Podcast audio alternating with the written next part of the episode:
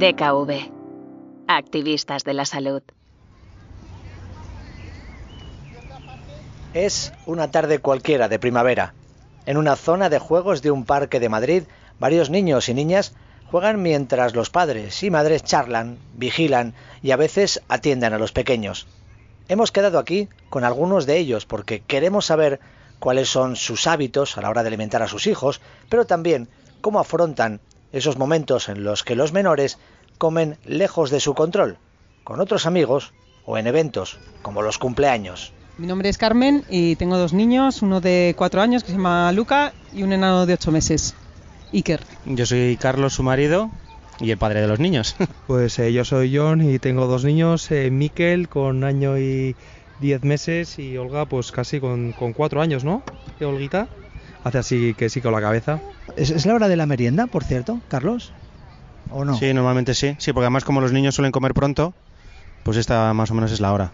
¿Y qué les dais de merendar? Por ejemplo, a Luca, ¿qué le dais de merendar? Pues normalmente le solemos dar o pan con, por ejemplo, con crema de cacahuete o con algo de chocolate combinado con el cacahuete y fruta.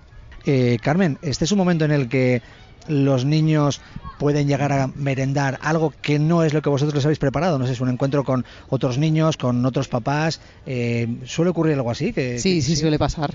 Que les apetece más la merienda de otros niños que la, que la suya. ¿Y por qué? Pues bueno, siempre están acostumbrados a lo mejor a que los padres les demos siempre más o menos lo mismo y a lo mejor ven otras cosas que les apetecen más, que no es lo que les solemos dar. Nosotros, por ejemplo, entre semana no le solemos dar o intentamos no darle azúcar. Y claro, si ve eh, pues eso, a lo mejor algún amigo con chuches o con gusanitos y tal, pues lógicamente le apetece más que el sándwich de queso de crema de cacahuete que le hayamos puesto. En tu caso, John, ¿cómo es? Pues eh, prácticamente igual. Al final parece que tienes que llevar a los niños con anteojeras para, para que no vean lo que comen los demás porque, porque sí que es verdad que claro, que, que ellos ven todo lo que nosotros no queremos que coman y, y claro, y al final pues lo tienen ahí al lado y es complicado, ¿no? El gestionar esa situación. Mira, con, eh, con Luca lo que nos pasó, o sea, en casa tomamos chocolate puro, que nosotros no, no lo tomamos con leche ni nada, y en casa no lo ha visto, pero en cuanto, eh, digamos, yo creo que a partir de los tres años, que empieza el niño a sociabilizar y a juntarse con otros niños, lo ve, y es inevitable que, que le atraiga, que quiera probarlo, porque es diferente. Entonces, en el momento que lo prueba, es que es adictivo el azúcar, las harinas refinadas, eh, en fin, las chucherías. Yo incluso le compraba unas chucherías que son, que son 100% frutas y demás, pero él ya ha probado las otras con azúcar y aunque le sigo, sabe que mamá le va a dar de, de las que no tienen azúcar, en cuanto ve las de azúcar es que, es que se le van los ojos. A ver, eh, yo creo que más eh, fuera del entorno y también fuera del día a día. O sea, al final pues está el tres semana y digamos que luego está el fin de semana, que el fin de semana pues igual se pueden hacer excepciones, ¿no? Entonces, eh, bueno, pues eh, sí, es así. Efectivamente, eh, como bien ha dicho Carmen, al final no deja de ser adictivo. O sea, el pasar de chocolate a chocolate con leche para los niños, pues claro, pues para ellos es un subidón de, mucho cuidado, ¿no? Y, es otro sabor. Al final también es un poco explorar, ¿no? A nivel gustativo. Y claro, y para ellos, pues todas estas cosas, pues, pues son- es adictivo, es adictivo, es adictivo, es adictivo, es adictivo, es adictivo. ¿Son realmente adictivos estos productos tan extendidos y tan al alcance de los niños? Se lo preguntamos a la dietista Rosana Rabadán. cuando dos niños, eh, uno lleva un almuerzo saludable y uno no tan saludable, eh, eh, al que está comiendo la fruta siempre le apetece el bocadillo de Nutella, pero sin embargo al del bocadillo de Nutella nunca le apetece la fruta, ¿no? Porque desde, o sea, nosotros desde pequeños tenemos ese instinto por alimentos dulces, eh, porque la leche materna es dulce y porque entendemos que para sobrevivir tenemos que tomar alimentos dulces y no alimentos amargos. O sea, el azúcar en el cerebro aporta una adicción. Eso está más que demostrado. ¿Pero qué tienen esos productos poco saludables para los niños para ser tan apetecibles? Pablo Martín es químico y tecnólogo de los alimentos. Debido a esta combinación de ingredientes que suelen tener este tipo de productos, estos ingredientes añadidos, como ciertas grasas, eh, azúcares, eh, sal, depende si el producto es dulce o salado, pues hace que se genere a nivel cerebral una sensación de placer, de sentirse bien, de recompensa, que tiene que ver con ciertas sustancias eh, químicas que se liberan en nuestro cerebro, como por ejemplo la dopamina. Estas sensaciones o esta liberación es muy parecida a la que pasa, a la que se produce con algunos otros tipos de, drogas que, que todos conocemos, ¿no? Y que hace que nos enganchemos a ellas y en este caso pues hace que nos enganchemos siempre entre comillas a, estos productos, ¿no? Y que siempre pues eh, querramos más y más. Esto se aplica tanto en adultos como en niños, pero en el caso de los más pequeños aún no tienen las herramientas para entender lo perjudicial que puede llegar a ser abusar de su consumo. Un poco de dopamina está bien, como recompensa, ¿no? El tomar un pequeño postrecito o algo dulce eh, después de comer como una recompensa, pues está bien, ¿no? El problema es cuando no se puede controlar y quieres más. Y sobre todo el problema es en los niños que no son conscientes. Ellos es complicado decirles que no. En definitiva, ellos de manera consciente saben que quieren ese producto porque está bueno pero claro, de manera inconsciente en su cerebro lo que, lo que genera es esa sensación de placer y por eso quieren más, ¿no? A todo esto podemos sumar el incremento del consumo de alimentos procesados en los últimos tiempos, que acaba modificando la manera en la que entendemos lo que comemos. Natalia Ospido es farmacéutica, nutricionista y cofundadora del proyecto Nutricoles. El consumo de ultraprocesados altera la percepción del sabor de, de los alimentos en general. O sea, es decir, cada vez va a ser más difícil que se quieran o que se puedan disfrutar de alimentos que no están tan procesados como los que se utilizan, ¿no? esa persona no es capaz de apreciar sabores reales, es decir, no es capaz de apreciar que una uva o un plátano es dulce, porque acostumbrado a tomar pues galletas, por ejemplo, que son súper dulces o gominolas, el plátano no lo es. También el problema viene cuando se añaden más ingredientes de la cuenta, ¿no? A estos a estos productos, eh, ingredientes que a lo mejor inicialmente no harían falta, eh, como algunas grasas, eh, colorantes, algunos conservantes, bueno, muchas veces el tema de los conservantes no nos queda más remedio un poco pues para que el producto sea más seguro a nivel a nivel de seguridad alimentaria. Pero bueno sí que ciertos colorantes a lo mejor sí que nos podríamos evitar algunas grasas pero que al final hacen que el producto pues sea mucho más palatable sea mucho esté mucho más bueno y, se coma de manera muy fácil, ¿no? Tenga una textura muy agradable. Todo este proceso, todo este procesamiento suele hacer que sean productos poco saciantes, por lo que podemos comer mayor cantidad de, los mismos, se absorben muy rápidamente y por eso hace que, bueno, que sean tan eh, adictivos y una opción pues poco saludable. Ya hemos aprendido algo más sobre las características de estos alimentos tan atractivos para los niños y las niñas y hemos confirmado que efectivamente no son buenos. Pero al final es muy difícil evitar su consumo. Rosana Rabadán suele tener mucho contacto con padres y madres a los que ofrece charlas sobre educación alimentaria. Cree que es algo fundamental y les transmite mensajes como este. Es importante que siempre eh, se mejoren los hábitos del día a día, los hábitos que nosotros tenemos como base en nuestra casa, porque son los que se van a mantener durante el resto de la vida. ¿Y qué ocurre cuando eh, van a casa de los abuelos a merendar o les recogen los abuelos o un amigo o no sé qué? Bueno, pues si es de forma puntual y esporádica ya no es la base alimentaria de la casa. ¿Hay que preocuparnos? Deberíamos de preocuparnos, pero bueno, son momentos puntuales donde ellos van a entender que no es su día a día, que es de forma puntual y que son exos extras. El consumo de esos extras no solo se da cuando los pequeños visitan a familiares o la casa de algún amigo o cuando van de campamento. Los momentos más temidos por los padres son las celebraciones de los cumpleaños. Bueno, hombre, en el entorno de los cumpleaños eh, realmente es una batalla perdida, ¿no? Porque al final eh, pues eso, se monta la, fiesta y, la hace todo el mundo con el, con el mejor de los estos y, bueno, y al final es el momento en el que hay que hacer la excepción, ¿no? Luego sí que es verdad que en el parque pues intentamos que, bueno, pues que sigan un poquito pues las pautas que queremos de alimentación y, bueno, y que y a pesar de que pueda haber posibles peligros, pues ya sean galletas, azúcares y demás, que de vez en cuando igual para quitar el mono, pues sí que es verdad que eh, se le da una galleta o lo que sea, pero, pero intentar evitarlo pues al máximo, ¿no? En tu caso, eh, Carmen, eh, desde que nació Luca, que es el mayor de los dos niños, mm, tenía, ¿eres conscientes de que queríais darle una alimentación lo más sana posible y evitar que tomara azúcares al menos durante muchos años? Sí, antes de que, de que naciera el niño, de hecho yo no estaba tan preocupada por la alimentación como a raíz de que naciera él, que sí que me empecé a preocupar más, digamos que te, tienes más información, y más datos y, y, bueno, pues te das cuenta de que socialmente es imposible controlarlo. Pero bueno. ¿qué, ¿qué, es lo que querías ah, para, para, para, tu hijo? ¿Querías protegerle de no, los ver, peligros que dice no, John? No, no, no, o sea, no, no, es protegerles, es como intentar que, por ejemplo, que hasta los dos años nada de azúcar, ¿no? Y es que es, es complicado y supongo que con el segundo hijo va a ser todavía más complicado. Digamos que al principio es más estricto y luego yo creo que con los años como que te va relajando, ¿no? Y ya es en casa, mm, intentamos la medida de lo posible no azúcar y luego pues eso, como dice John, cuando hay cumpleaños o actos sociales, o sea, relajarte que, que, y disfrutar. ¿Qué te encuentras en los cumpleaños, John? Eh, bueno, yo la verdad es que, bueno, encontrarnos no encontramos nada, es lo que nos cuentan los niños porque realmente a los cumpleaños no, no, solemos estar los padres, ¿no? Pero bueno, al final pues te dicen, claro, los niños al final son un libro abierto y no... Entonces, claro, te dicen todo lo que han comido y dices, madre mía, o sea, lo que no te hemos dado en cuatro años te, te lo han dado, pero bueno, que al final son cosas que o sea, que también es como cuando van de vacaciones y se encuentran con los primos y tal, pues al final el tema de los helados, ¿no? Pues los helados, pues al final, lógicamente, si están todo el mundo comiendo helados, pues cedes, ¿no? O sea que al final es parte del día a día, creo yo.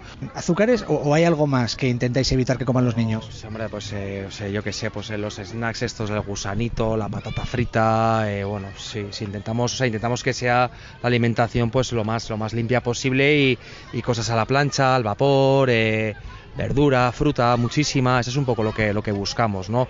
E incluso intentamos evitar zumos, eh, zumos de estos embotados, porque tiene muchísimo azúcar, pero bueno, eso también un poquillo ese, cada familia tiene su, su, su maestrillo, tiene el librillo, pues cada familia tiene su librillo también, ¿no? Entonces, cada uno tiene sus pautas, pero al final es buscar que, que bueno, pues que tengan unas pautas de alimentación correctas, que eso también a los adultos nos viene bien, porque igual... Mmm, ya hacemos todos para lo mismo y al final yo creo que es una manera de, de equilibrar la alimentación de todos, ¿no? De todas formas hay una cosa que a mí me, me llama la atención y es eh, el hecho de que mmm, todos digamos, bueno, es una batalla perdida, bueno, total, ya que va un cumpleaños que es una vez al mes o cada dos meses, pues bueno, pero entiendo, ¿no, eh, Carlos, que hay, hay algo, no se ha extendido en la sociedad precisamente esta idea, ¿no? Bueno, pues un cumpleaños, en un cumpleaños tiene que haber tarta, o en un cumpleaños pues tiene que haber chuches, pero eso es porque los padres del, cumple, del, que cumple los años lo hacen así, ¿no? Podría haber, no sé, un cumpleaños de comida saludable para niños.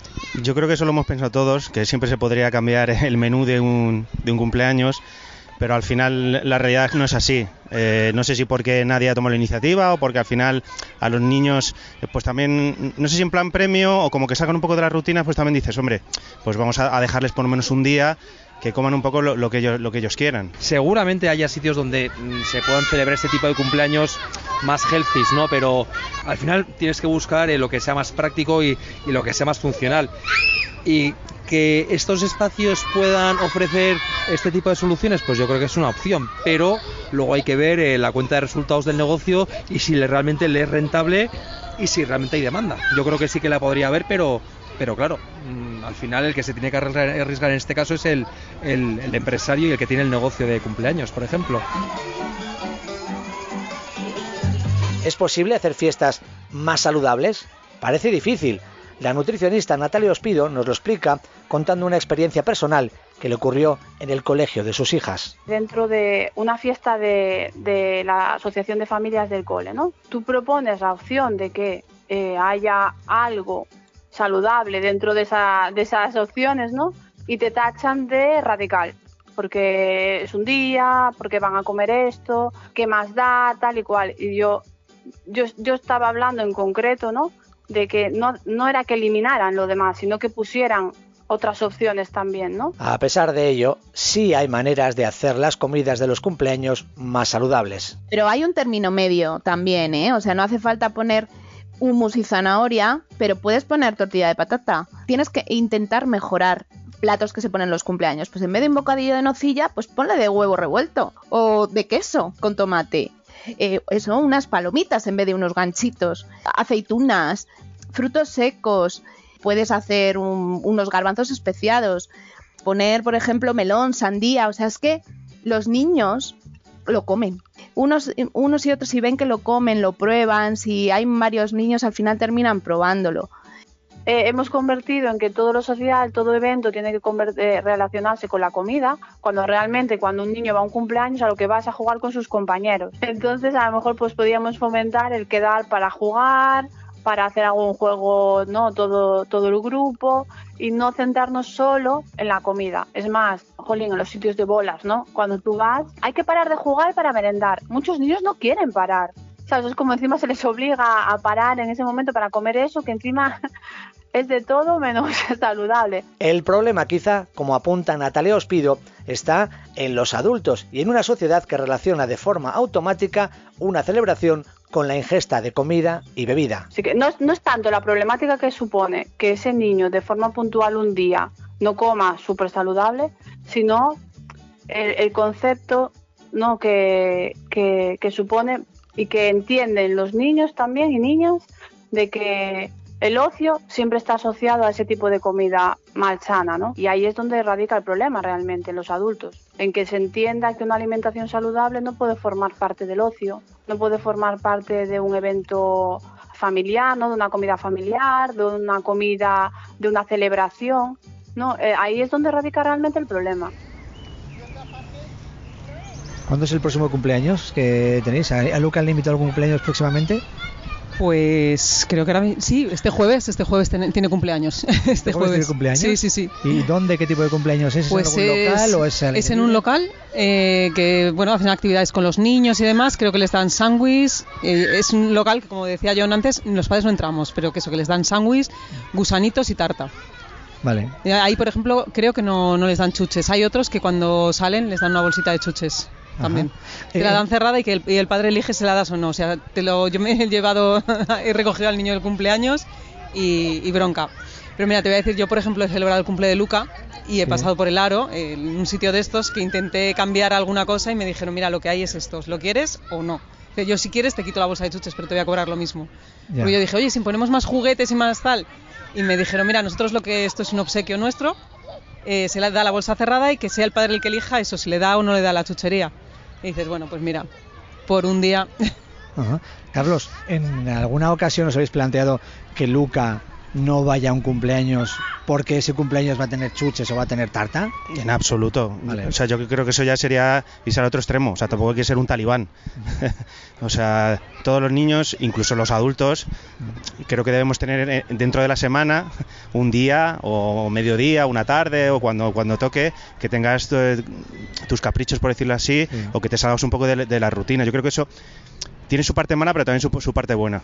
Y yo creo que vamos, nunca, jamás lo hemos pensado. Y cuando sean un poco más mayores y los cumpleaños sean, eh, la, la cita del cumpleaños sea en un restaurante de esos de comida rápida que no tienen pues una alimentación, o no tienen muy buena fama en cuanto a alimentación saludable, ¿qué, qué, qué vais a hacer? Nada, era igualmente. Ya ha ido, de hecho, ya ha ido. A Luca ya le inventaron a un Sí. burger y, y fue. Las tan extendidas celebraciones de cumpleaños son parte de la vida social de nuestros hijos.